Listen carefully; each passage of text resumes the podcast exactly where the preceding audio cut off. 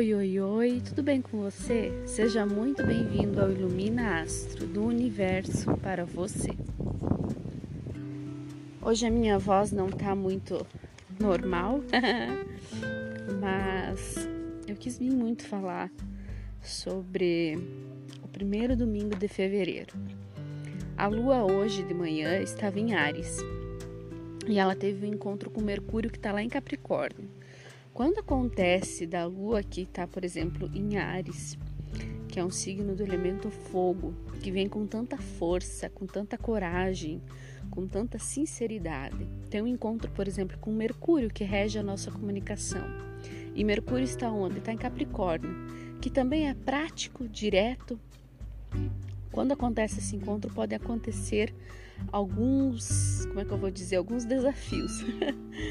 porque é um encontro muito forte. A lua que está regendo as nossas emoções, ela está encontrando Mercúrio que fala, que é a nossa comunicação, e ambas estão numa energia de muita força, de muita impulsividade, de muita agilidade.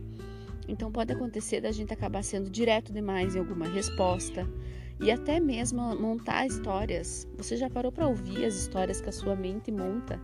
Sobre determinada situação ou sobre você. E o quanto dessas histórias são reais, o quanto dessas histórias são verdadeiras, o quanto dessas histórias que a sua mente vem contando, o quanto delas são construtivas. Quem controla? Você. Você controla a sua mente ou a sua mente te controla? Quando você pensa assim, não, agora eu vou ficar em paz, eu vou me desligar de alguns assuntos externos e vou ficar aqui orando, agradecendo, com tranquilidade. Quem comanda? Você consegue fazer isso ou a sua cabeça não desacelera nunca? A sua mente está sempre acelerado em algum problema, em algum desafio, em alguma conta, em algum boleto, ou pesquisando alguma coisa sobre determinada situação, alguma coisa negativa, né? Ou alguma coisa em determinada pessoa, algum defeito. É muito importante a gente ter esse discernimento, a gente ter essa clareza de quem está comandando quem. Eu, Yara, preciso comandar a minha mente se eu quero conquistar os meus objetivos. Se eu quero expandir, se eu quero prosperar, se eu quero ter paz, abundância, leveza, eu preciso controlar a minha mente. A partir do momento que eu deixo a minha mente me controlar, eu me torno vulnerável. Os meus sonhos, os meus projetos, eles se tornam vulneráveis. Porque uma hora eu posso estar bem e outra hora eu posso não estar bem. Uma hora eu posso estar super 100% e outra hora eu posso estar com todos os meus gatilhos de mecanismo de defesa ativado. E como eu vou prosperar assim, vibrando no ódio, na raiva, na inveja? Não tem como prosperar assim.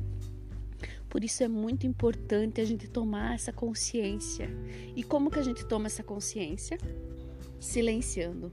Quando a gente silencia, a gente começa a ter percepção do que está acontecendo à nossa volta. Para, hoje, hoje é domingo, né? Enfim, quando você estiver ouvindo esse áudio, pare por alguns minutos, 5 minutos, 10 minutos, meia hora se você conseguir, e fica só analisando os pensamentos que vão surgir. Não os julgue, não diga ah, isso é bom, isso é ruim, isso é positivo, isso é negativo. Só analise, deixe eles vir, agradeça, interaja com eles nesse sentido. Muito obrigado, sou grata por você estar aqui. Pode partir, pode ir. E vai esticando esse, esse, esse tempo de consciência para o seu dia, para a sua semana, e é assim, é tomando essa consciência, é com clareza que a gente começa a tomar consciência. Peraí, era a minha mente que estava me comandando, eu era vítima, digamos assim. Eu não gosto muito da palavra vítima, mas foi o que me veio à mente agora. Eu era, eu era, eu estava sendo conduzida pela minha mente. Eu não estava tendo autorresponsabilidade com os meus pensamentos, com os meus sentimentos, com as minhas emoções. A nossa mente, ela o tempo todo, ela precisa de movimento. Ela está sempre querendo mais, querendo mais. Se você tirar uma parte do seu dia, organizar a agenda, para que você possa nutrir isso de uma maneira positiva, você vai orientar sua mente. Você vai estar no comando. Mas se você ficar à deriva, digamos assim, é ela quem vai comandar você e você se torna vulnerável. Uma pessoa extremamente vulnerável no sentido de os meus sonhos dependem da minha mente, do que ela vai querer hoje. E não é assim. Quando a gente tem um sonho, um propósito, uma meta, um objetivo, a gente precisa, por um determinado tempo, ter o controle de algumas coisas que são possíveis a gente ter controle.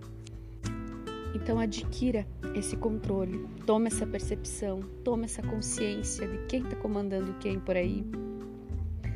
Quando eu sempre falo muito isso, que as nossas, a nossa mente ela vai montando historinhas e elas vão se tornando um gigante. Sabe aquela historinha do monstro do bicho-papão embaixo da cama?